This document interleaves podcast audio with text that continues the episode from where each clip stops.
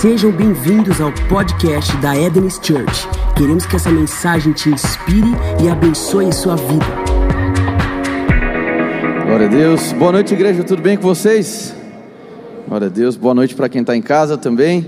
Bom, uh, eu tenho uma mensagem para trazer para vocês. Nós estamos hoje fechando a série Paradoxos. Quem aqui esteve na primeira parte dessa série, levanta sua mão. Muito bem. Na segunda parte, quem esteve?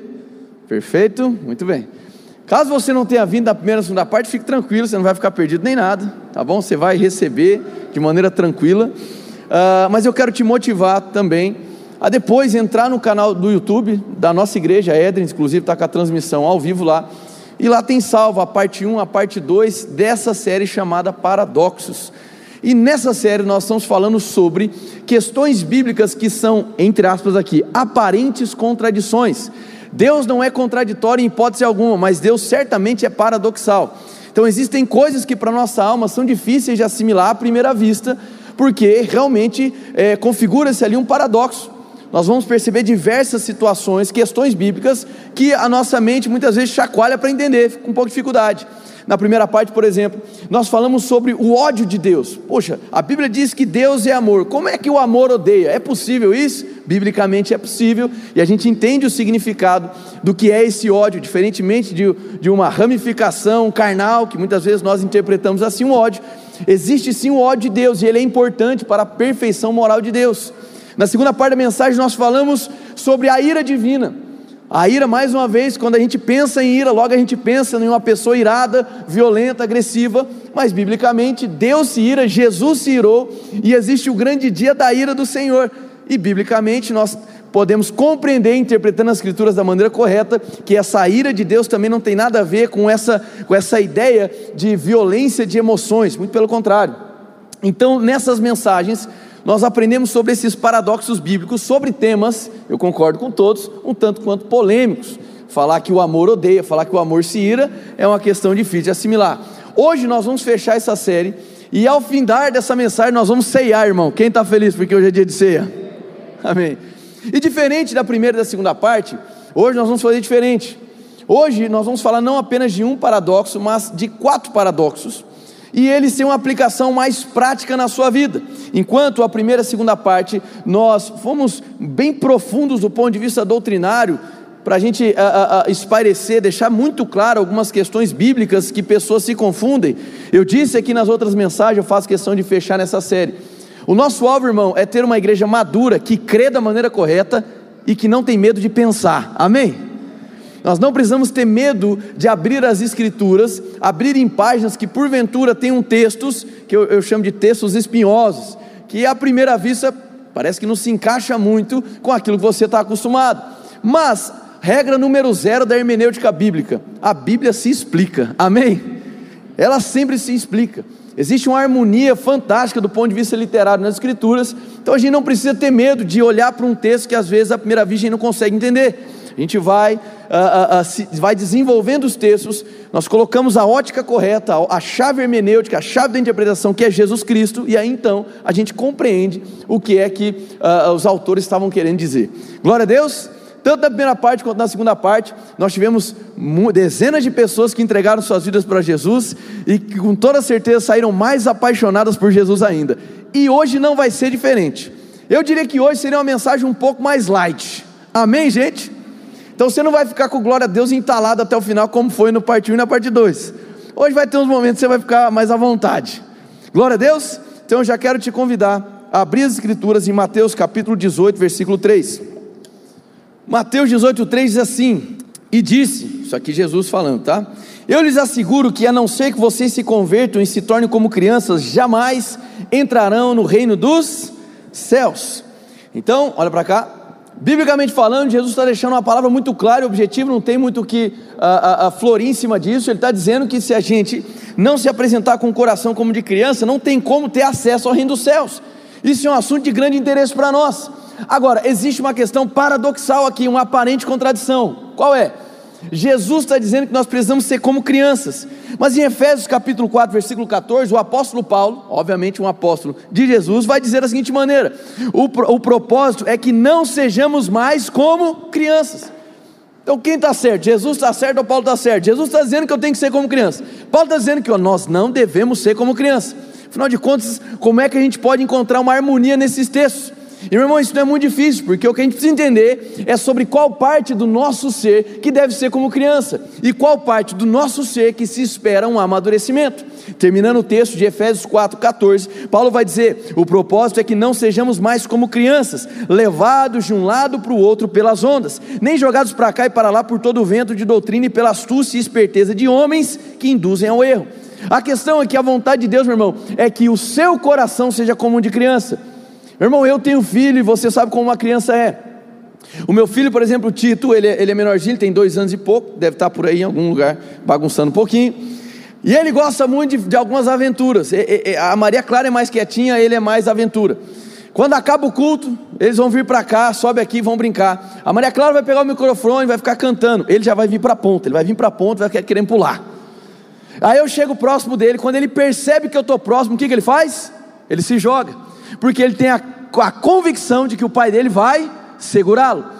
Ter um coração como de criança significa que o nosso relacionamento com Deus, ele deve ser como uma criança diante de um pai. Uma criança, ela se desarma. É por isso que uma criança, quando vê o pai, ela faz assim, ó. Ela levanta os braços. Ela deixa para trás toda a razão, todo entendimento, toda a possível arma que um adulto teria, todos os possíveis questionamentos e argumentos. Ela reconhece que ela depende de alguém. E Deus está te convidando a ter um relacionamento com Ele, tendo um coração como de criança. Um coração como de criança é um coração que eu chamo de coração de teflon. O que, que é isso? Tudo que bate, escorrega, não fica. Vou falar mais uma vez do título da Maria Clara. A Maria, mais uma vez, ela é boazinha, irmão, só que o título ele é atentado. Tem hora que ele está assim com a gente, ele olha para Maria, sem brincadeira nenhuma, ele olha e fala assim: Vou pegar a Maria Clara, e sai correndo atrás dela. Já viu um negócio desse? Aí às vezes sai, uma, sai uma, um, umas pancadarias ali, amém? Sai, aí passa um pouquinho, está tudo bem. Já percebeu isso ou não? Por quê? Porque a maneira de, de uma criança, do coração de uma criança lidar com uma situação ofensiva é diferente da que um adulto tem. Então, o que Jesus está te convidando é o seguinte: o relacionamento com Ele, o acesso ao reino do céu se, se dá por meio de um coração como o de uma criança.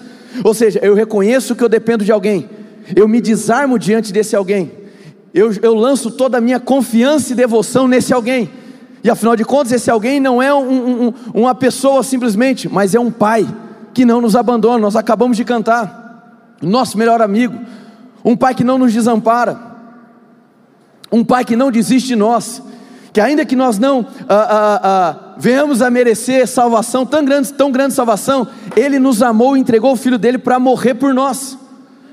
Amém? E o que Ele espera é essa total devoção, essa entrega de coração ser como uma criança, ao mesmo tempo que espera-se também biblicamente que aquele que se achega ao reino com o coração de uma criança não tem uma mentalidade de criança. Por quê? Aí eu vou utilizar uma frase cunhada pelo meu amigo Gustavo Paiva. Ele diz da seguinte maneira: O reino dos céus é das crianças, não dos infantis. Você está aqui? Uma coisa é você o coração como onde é criança, outra coisa é você ser infantil nos seus atos. E é sobre isso que Paulo está dizendo. É sobre isso que ele está falando. Não seja como menino, não. Você precisa amadurecer, você precisa crescer. Você precisa se desenvolver. Por quê? Porque se a sua mentalidade for infantil, você vai ser uma pessoa que vai se abster de toda e qualquer responsabilidade. E andar com Jesus envolve santas e divinas responsabilidades. Quem sabe disso?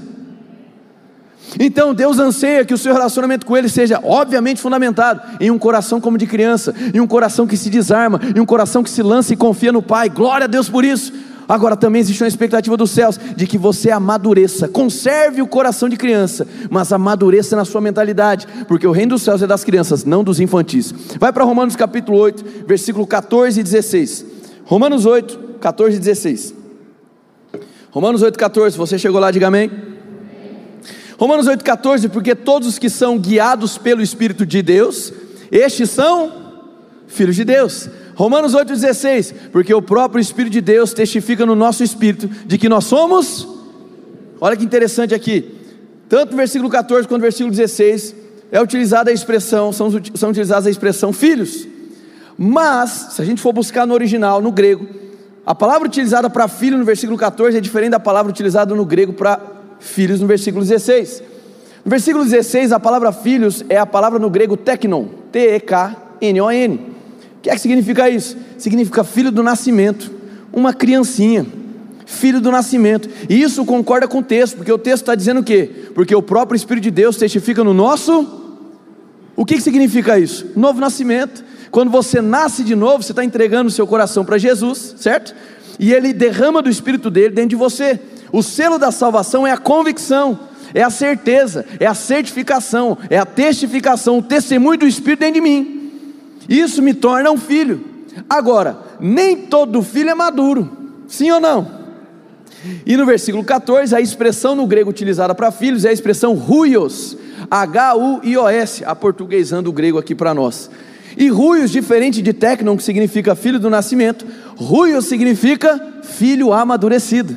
Por quê? Porque é um sinal de maturidade em um filho, quando ele aprende a ouvir a voz do Espírito, porque, porque todos aqueles que são guiados pelo Espírito. Ora, se ser guiado pelo Espírito significa maturidade, não ser guiado por ele significa infantilidade, superficialidade.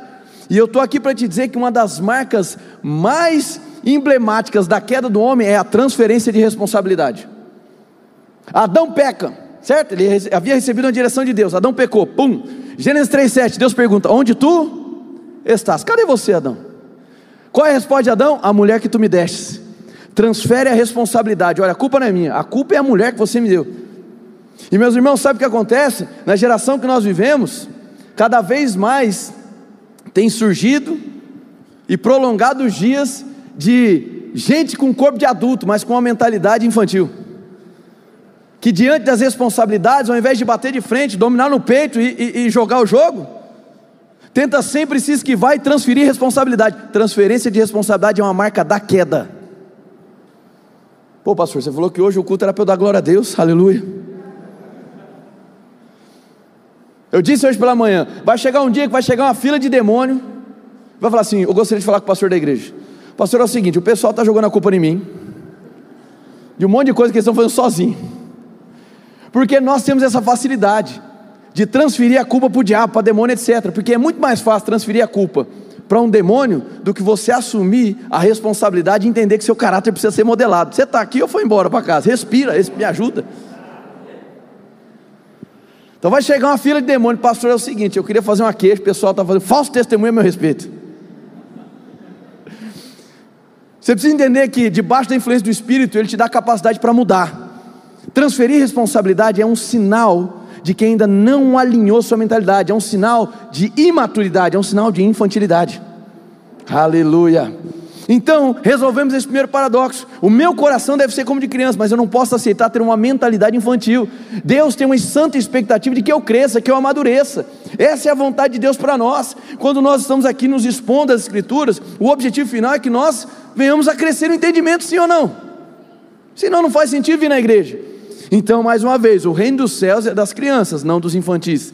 Tenha um coração como de criança. Já já vamos falar um pouquinho mais sobre esse coração que não fica aprisionado na mágoa, mas tem uma mentalidade que amadurece. O, o seu alvo não é ser um tecnon. O tecnon é o, é o ponto de partida. O alvo é ser um ruios, filho amadurecido. Se você está aqui, dá glória a Deus.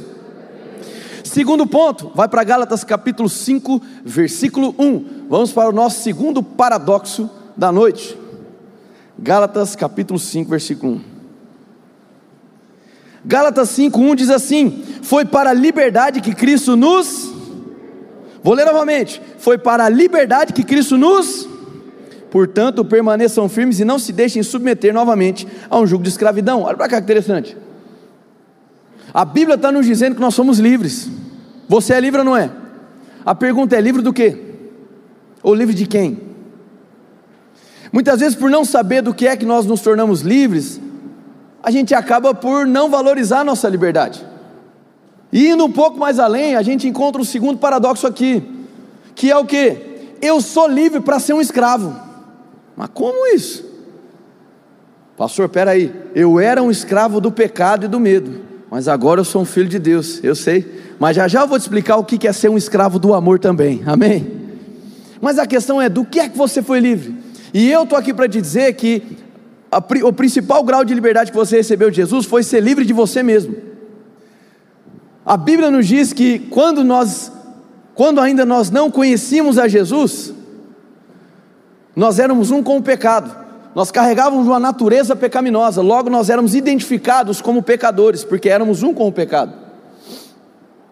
Eu estou aqui para te dizer que Jesus te livrou de você mesmo, porque você sem Ele, debaixo do pecado, é um desastre. Você com teu ego liderando a sua vida é uma tragédia. E é por isso que muitas vezes nós sentimos um vazio do ponto de vista existencial tão grande, mesmo conquistando coisas materiais e que não há nada de errado nisso. Amém, gente? Mesmo avançando profissionalmente, financeiramente, etc, etc, até que nós nos encontremos com a presença, até que nós nos encontremos com aquele que nos criou e nos dá razão de existência e propósito, fica com aquele vazio, porque quem está liderando a nossa vida não é aquele que nos amou primeiro, mas muitas vezes é o ego, o egoísta, o orgulho. E quando a gente vai ver lá na frente nas nossas vidas, é apenas um castelo de areia que a gente construiu, que facilmente se desfaz. É assim ou não é? A principal liberdade que foi conquistada, irmãos, pode fui livre do pecado. Sim, mas o pecado era um com você. A maior dádiva da liberdade é que você foi livre de você mesmo. E agora em Cristo Jesus você pode ter o Espírito Santo liderando a sua vida. Vamos aí, cadê você? Amém? Por isso que a nossa relação com Ele agora é de submissão ao que Ele fala. Deus não impõe, Deus não te força, mas Ele te sugere, Ele te lidera, Ele te inspira, se você assim o permitir. E é maravilhoso, meu irmão, saber que eu fui livre de mim mesmo. Curiosamente, e isso se dá ao fato porque muitas vezes Jesus, ao invés, ao invés de ser apresentado, o que, o que é apresentado para as pessoas é uma religião, cheio de dogmas, usos e costumes, e muitos que estão do lado de fora olham e falam assim: ah, isso aí é uma vida aprisionada, isso é uma vida toda limitada. Eu sou livre, eu faço o que eu quiser. E eu posso te dizer que isso é uma falsa liberdade. Te provo por quê.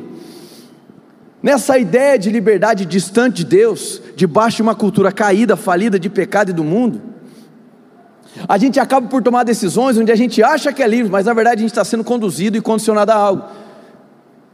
E é extremamente comum, para não dizer 100% das vezes, que nesse caminho dessa falsa liberdade, nós nos aproximemos de algum vício, seja ele químico ou seja ele emocional, que muitas vezes é mais destrutivo do que um vício químico. E, o, e um dos propósitos de um vício é te tirar da realidade, sim ou não? Ora, se eu sou tão livre assim, por que é que eu tenho que fugir da minha realidade, da qual eu digo que eu sou livre? Porque verdadeiramente dizendo, eu não sou tão livre assim. Eu apenas usufruo de uma esfera de liberdade, um grau de autonomia, mas a bem da verdade eu estou encabrestado, eu estou sendo conduzido por esse ego, por essa natureza caída, e eu preciso me livrar de mim mesmo, eu preciso de redenção, eu preciso me livrar do pecado, e eu, por, eu na, na base da minha força, eu não consigo resolver.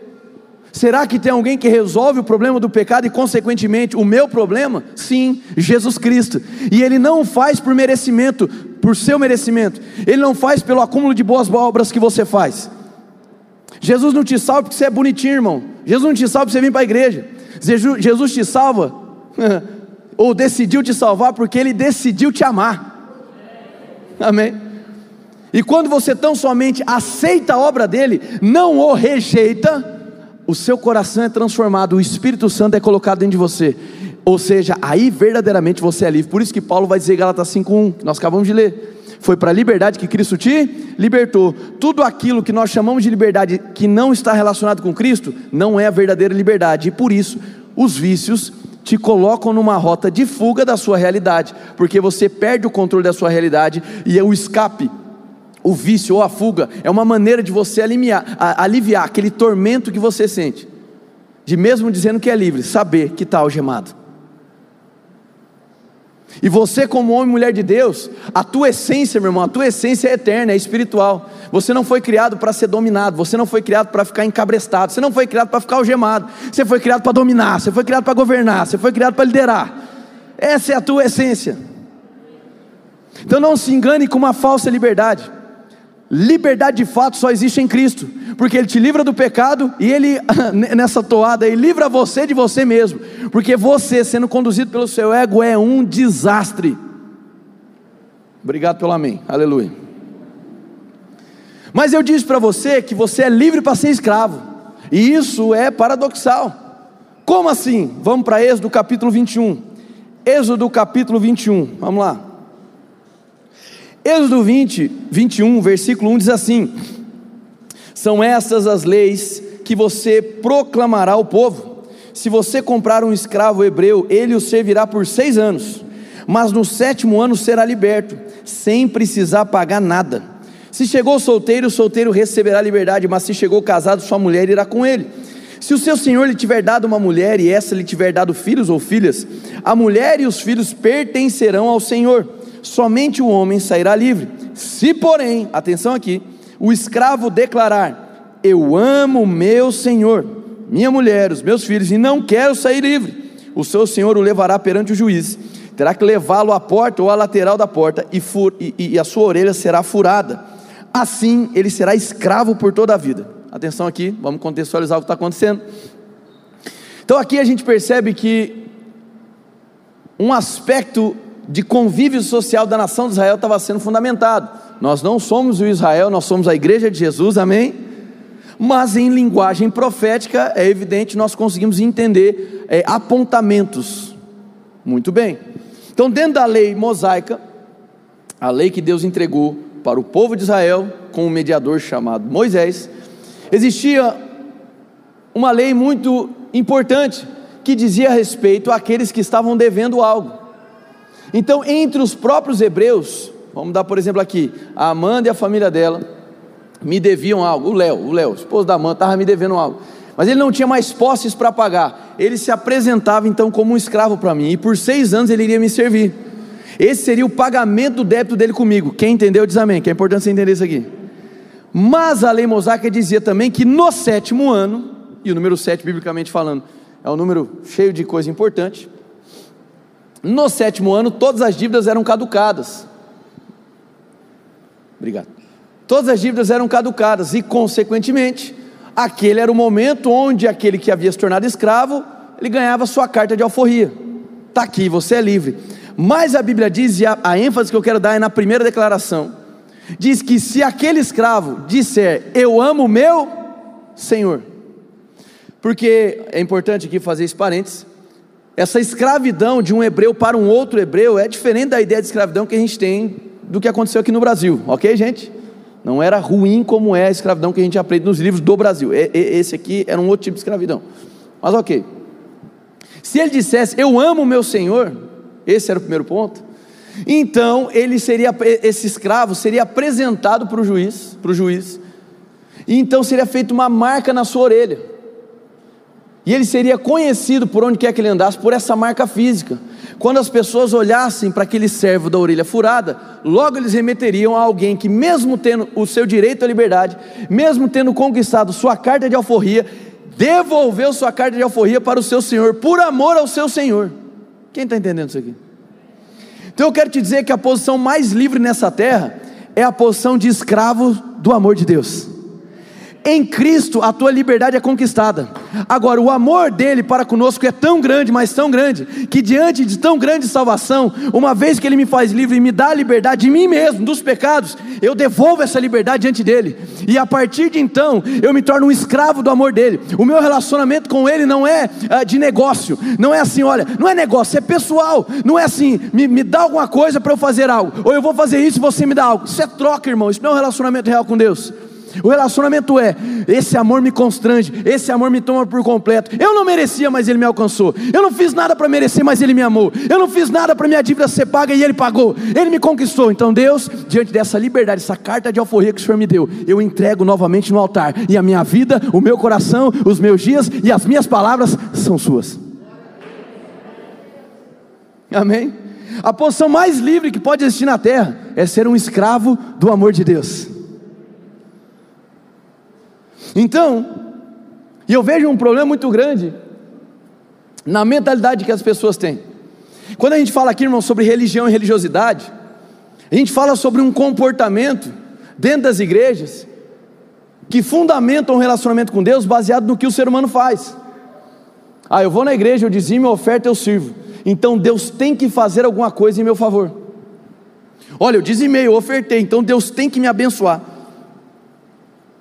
Esse Deus tem que, Deus tem que fazer. Isso não é a ideia de relacionamento pela qual Jesus morreu na cruz para te salvar. Por quê? Porque a maior bênção já foi dada, Cristo Jesus na cruz do Calvário morrendo por mim e por você. Então, toda vez que os seus olhos estão naquilo que Deus pode te dar e não em quem Ele é, você vai ter um problema, porque você não vai tratar o seu relacionamento como algo pessoal, você vai tratar como negócio. E isso é triste, isso é um grande desperdício. Isso não é um relacionamento de um escravo com o Senhor.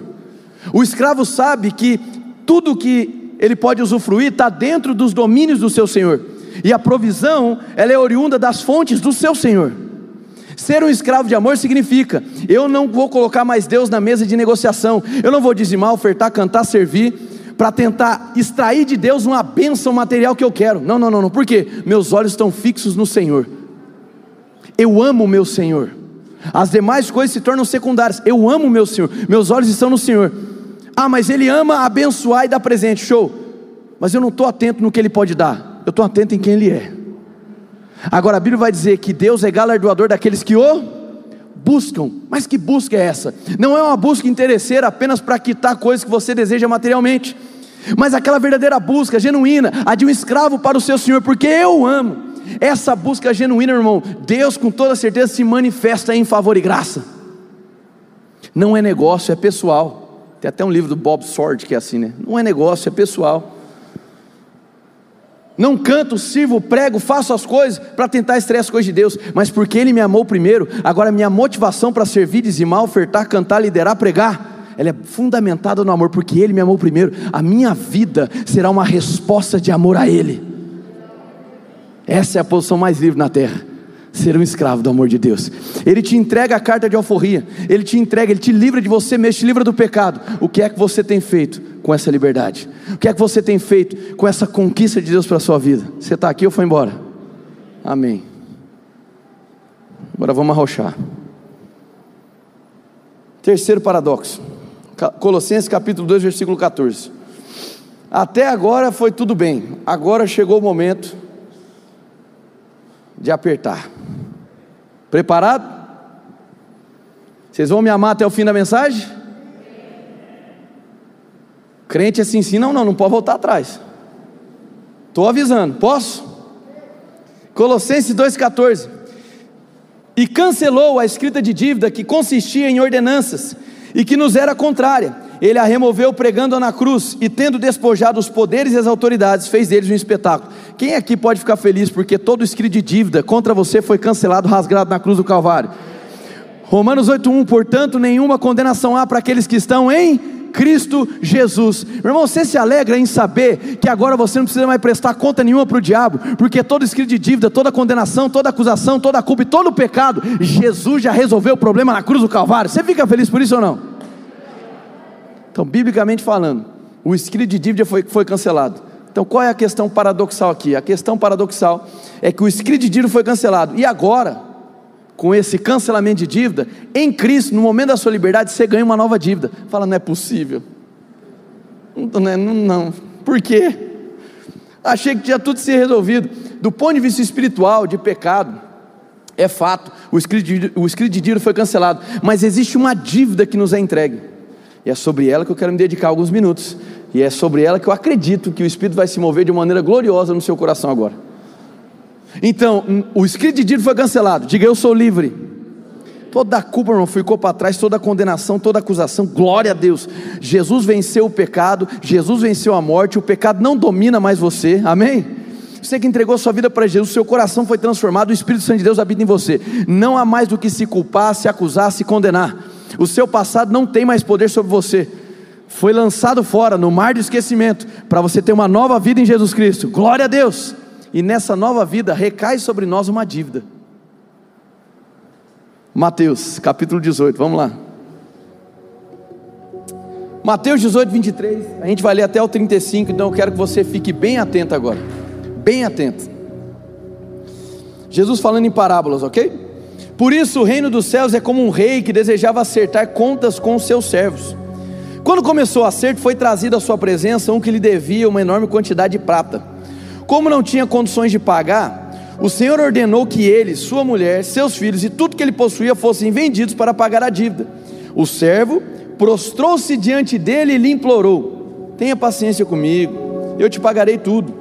O Senhor daquele servo teve compaixão dele, repete comigo: compaixão e cancelou a dívida e o deixou ir. Mas quando aquele servo saiu, encontrou um de seus conservos, que lhe devia cem denários. Agarrou e começou a sufocá-lo, dizendo: Pague-me o que me deve. Então o seu conservo caiu de joelhos e implorou-lhe: Tenha paciência comigo, e eu lhe pagarei. Mas ele não quis. Antes, saiu e mandou lançá-lo na prisão até que pagasse a dívida. Quando os outros servos, companheiros dele, viram o que havia acontecido, ficaram muito tristes e foram contar ao seu senhor tudo o que havia acontecido.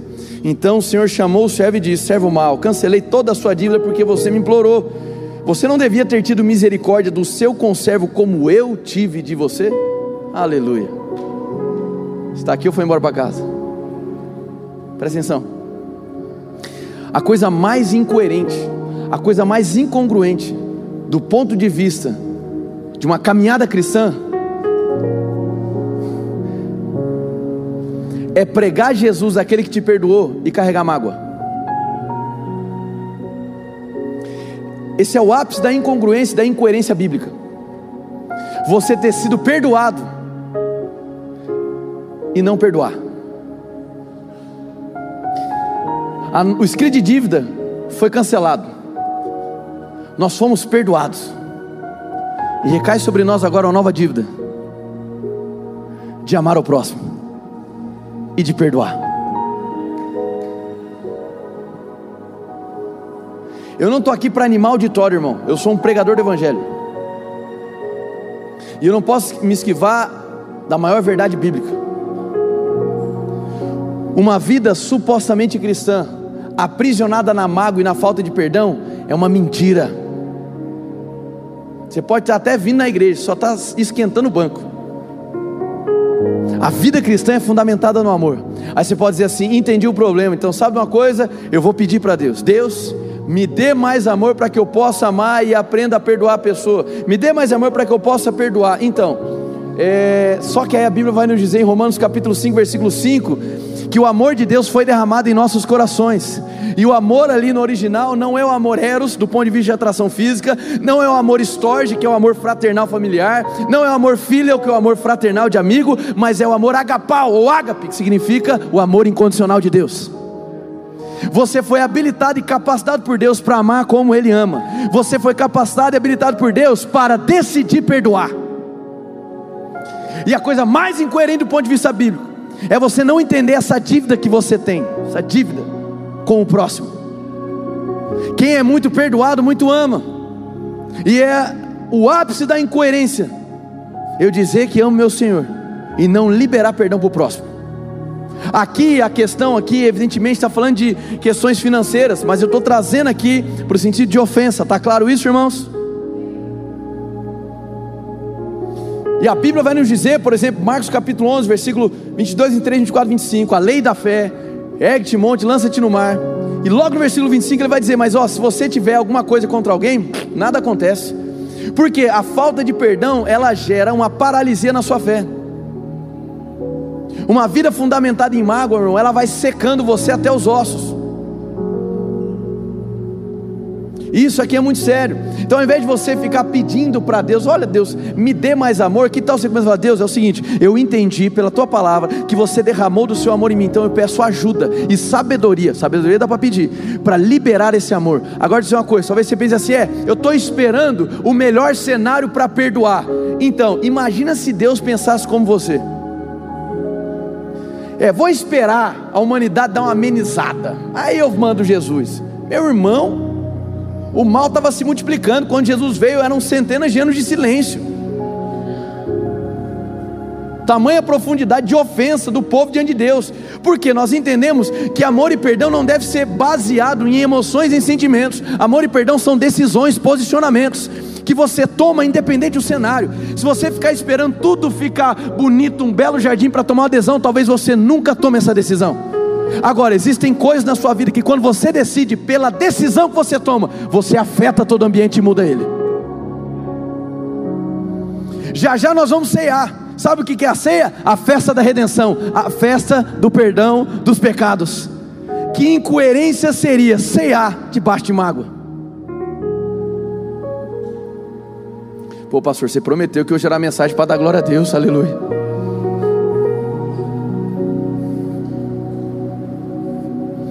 Esse amor e esse perdão não é algo folclórico, em hipótese alguma. Nós estamos falando de um amor real, de um perdão real. Não espere sentir para tomar essa decisão, decida. Ame, perdoe. Saia dessas amarras, saia desse, dessa prisão que é a mágoa. Tenha uma vida tranquila, leve, sem mágoas.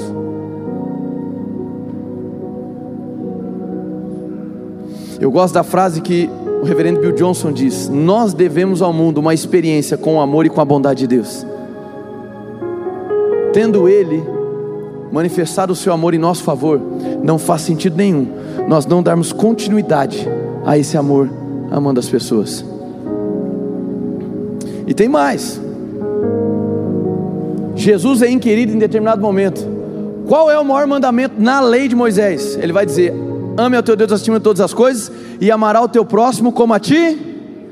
O mesmo Jesus que responde uma pergunta da lei, trazendo o pilar da nova aliança, ele diz: Ó, um novo mandamento vos dou, que ameis o vosso próximo como eu vos amei. Ei, Jesus subiu o sarrafo, irmão. Sabe por que ele subiu o sarrafo? Porque na nova aliança o amor dele é derramado dentro do seu coração. Porque na nova aliança, quando você confessa Jesus Cristo, quando você entrega o seu coração para Jesus, isso não é um encontro religioso, isso na verdade é o começo de uma família, amém? Quando você entende quem Ele é, o que Ele fez por você, e você se derrama em amor por Ele, o seu coração é trocado, é o que o profeta disse no Antigo Testamento. O coração de pedra é retirado, um novo coração lhe é entregue, e o Espírito Santo de Deus é derramado no seu coração. O apóstolo Paulo dizendo na igreja de Corinto: diz: aquele que se ajunta a uma prostituta é uma com ela, mas aquele que se ajunta ao Espírito do Senhor é um com ele. Por que é que Jesus sobe o sarrafo do amor? Porque ele sabia que na nova aliança ele ia dar a capacidade e a graça para que você amasse como ele ama. O amor de Deus não é uma utopia. O perdão, irmão, não tem nada a ver com um simples assentimento mental ou um impulso emocional, não é isso. É uma firme decisão. Às vezes dói, a sua alma às vezes não vai entender, mas porque você crê no perdão que Deus estabeleceu na sua vida, você decide perdoar. Hoje é uma noite para você perdoar. Hoje é uma noite para você se livrar da amarra da ofensa de uma vez por todas. Hoje é uma noite para você sair dessa prisão, dessa cadeia mental que vem destruindo a sua vida e que por vezes tem feito você até mesmo adoecer. Eu sei que existem circunstâncias extremamente difíceis, irmão. Situações de violência, de abuso sexual e outras. E eu não estou aqui dizendo que o teu perdão vai livrar pessoas de consequências. Amém? Gálatas capítulo 4 vai dizer: olha, de Deus ninguém zomba, viu? Tudo aquilo que o homem plantar, certamente ele vai colher. Você tem o direito de escolher a semente que você planta. Mas uma vez que você plantou, você não tem o direito de escolher qual vai ser a colheita. Plante amor e colha amor. Plante perdão e colha perdão. Amém? Então não estou falando de anular as consequências daqueles que, por vezes, realizaram coisas maléficas. Mas através da graça capacitadora de Jesus é possível que você libere isso da sua vida.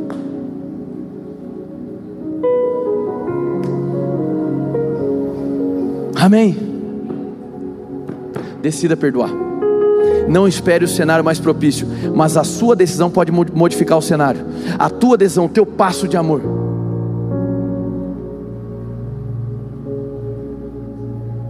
Aleluia. Recentemente, eu não falei isso nos outros dois cultos, mas eu vou falar. Não vou dar nome aos bois, mas. Recentemente eu estava com o pastor Gustavo. Eu e ele.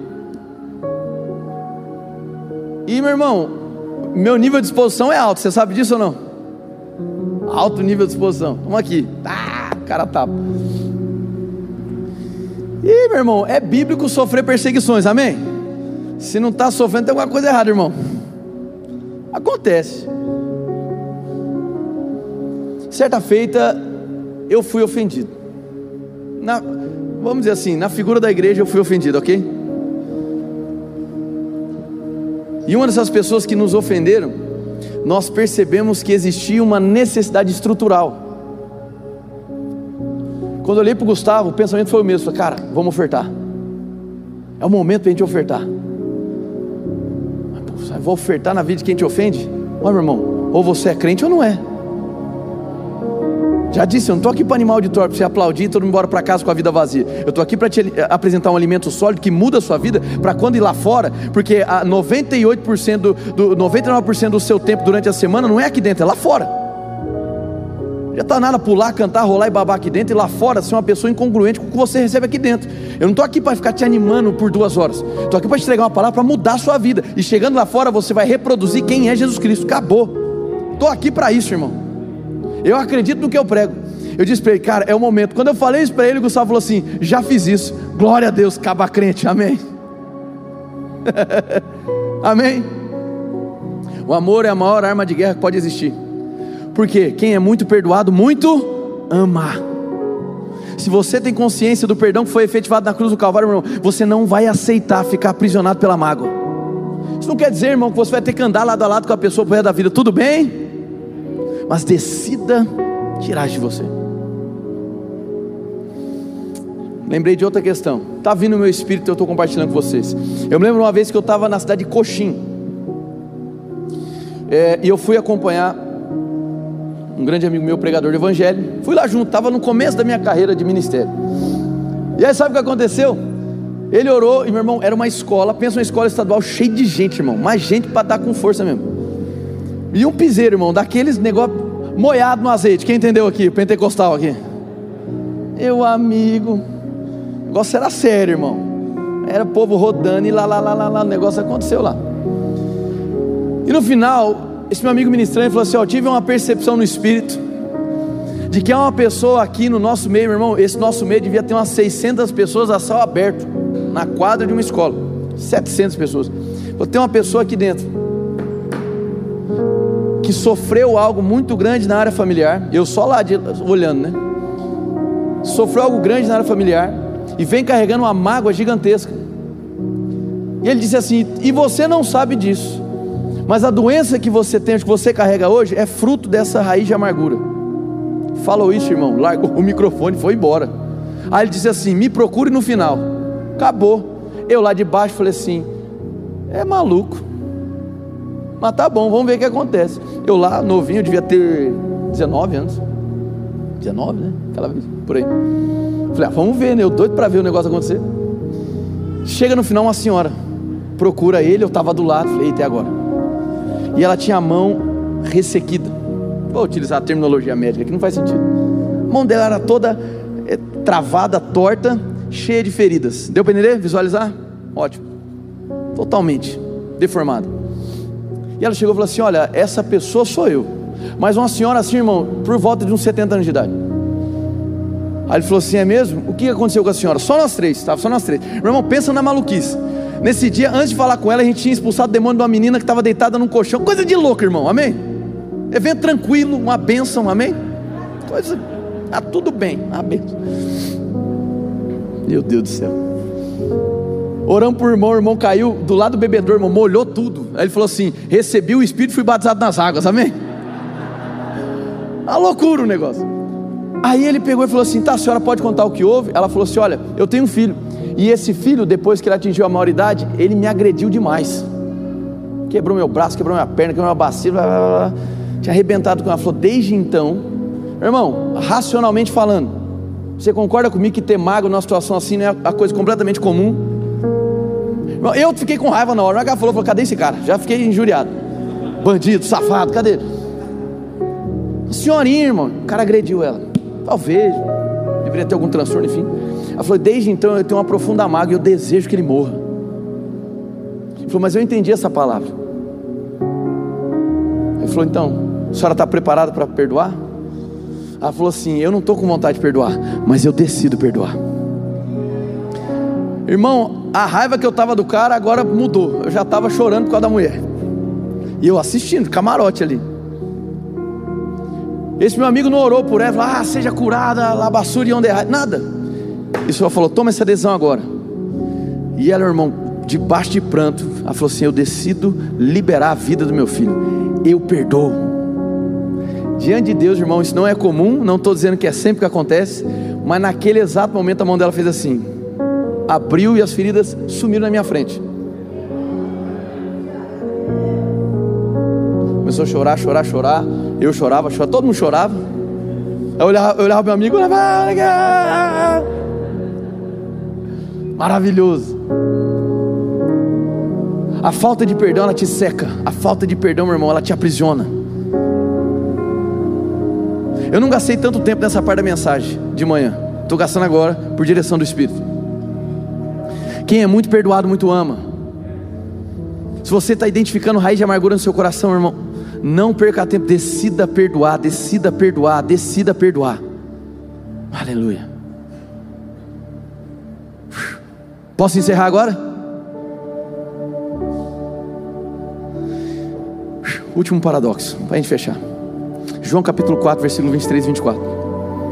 Último, último, e esse eu fecho bem rapidinho. E a gente vai ceiar, vai festejar, vai celebrar, aleluia. Toque de recolher está às 21, né? É isso? Amém. Tá tranquilo.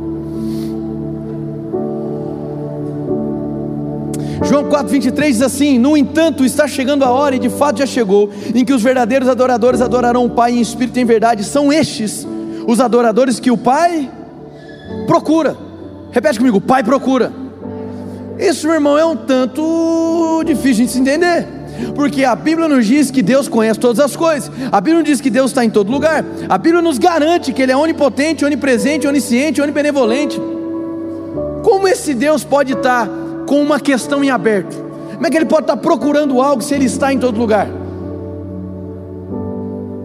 E a questão é que o que está sendo levantado no texto, a bem da verdade, é um paralelo com a pergunta de Gênesis 3,7 que eu falei para você lá atrás. O ser humano peca e o que é que Deus pergunta? Onde tu estás? Adão não dá uma resposta, ele transfere a responsabilidade, já demonstrando a sua fraqueza e a sua limitação por conta do pecado. E eu diria que esse o Pai procura nos demonstra que desde Gênesis capítulo 3, versículo 7, até esse momento, a humanidade não tinha conseguido dar uma resposta para a pergunta de Deus: onde tu estás? É evidente que o onde tu estás de Deus não era uma pergunta geográfica. Adão, onde você está? Está atrás de qual coqueiro que eu não estou vendo? Está em todo lugar. Mas era uma pergunta de compatibilidade espiritual. Onde você está? Que eu não percebo mais você ligado em mim. E aquele silêncio perdurou por centenas, milhares de anos. E na incapacidade do homem produzir uma resposta para a pergunta de Deus, Deus proveu para si uma resposta. Oh, aleluia. Uma resposta se faz com palavra, uma resposta se faz com verbo. Diante da ausência de resposta da humanidade para resolver o problema do pecado que agora dominava a sua existência, Deus proveu para si a palavra viva, o Verbo que se fez carne. Jesus Cristo é a resposta de Deus. Amém. Então, como poderia esse Deus, que é onipotente, onisciente, onipresente, estar procurando algo? A questão, meu irmão, é que agora, e aqui Jesus estava trazendo os alicerces da nova aliança, ele não apenas procura como ele acha, porque todos aqueles que entregam sua vida para Jesus, eles agora se tornam um com Jesus, eles agora são o corpo de Cristo, e quando Deus olha para você, ele vê Jesus, porque você é um com ele. Então, ei, quando você diz Jesus, eu te recebo no meu coração, Deus diz: Te encontrei, aleluia. A procura acabou, porque a gente tem uma ideia limitada de que a adoração é o momento da música da igreja. Aí eu vou adorar, eu vou cantar. A, can, a canção é uma expressão de adoração. A adoração, meu irmão, não é apenas uma letra que você escreve no papel. A adoração é a letra que você escreve através das suas ações, quando você desperta até o momento que você vai dormir. Talvez você não se veja como um grande artista, mas eu estou aqui para te dizer que Deus te fez um artista da sua própria vida. A cada ação, a cada palavra, a cada pensamento, você está compondo uma, uma canção de adoração adoração aos céus. O nosso alvo aqui, meu irmão, é, é ir, ir, e fazer discípulos, sim ou não? Fazer discípulo, meu irmão, não é fazer um monte de membro de igreja, um monte de gente que agora é membro de uma igreja. Não, não. Fazer discípulo significa, através de uma palavra maravilhosa, através de um bom alimento, pessoas vão abrir o coração e vão se parecer com Jesus de maneira gradativa em suas vidas. E eu fecho com isso agora.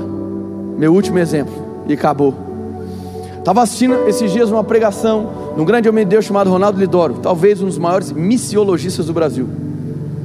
E no final da pregação ele diz da seguinte maneira: que existia ou existe uma missionária, esqueci o sobrenome dela de novo, Susan, alguma coisa, nova iorquina, que dedicou a sua vida a vir na região amazônica e de barco e plantando igreja na população ribeirinha e alcançando tribos indígenas. E certa feita ela volta para Nova York em um jornal a entrevista e pergunta para ela: Susan, explica para a gente o seu chamado. O qual é o seu chamado? E ela de maneira enfática respondeu: Chamado? Eu não tenho chamado nenhum. Eu apenas li uma ordem e decidi obedecer. Ide e fazer discípulos. Quando você entende que você foi encontrado pelo Pai, quando você entende que o amor do Pai te alcançou, te constrangeu, a sua vida agora não faz mais sentido, a não ser dedicar a sua vida em resposta de amor a Ele. Não é troca, é pessoal, não é um negócio, não é faça isso para Deus te dar aquilo, meu irmão. Isso faria de Deus um, um, um, negociador, ele não é assim, mas ele te amou sem você merecer, ele entregou o filho dele sem você merecer, ele derramou o sangue dele mesmo sem você merecer. E agora, através desse amor, Ele te chama para perto. Fique de pé no seu lugar. Essa foi uma mensagem da Eden's Church. Para ficar por dentro de tudo, nos acompanhe em nossas redes sociais.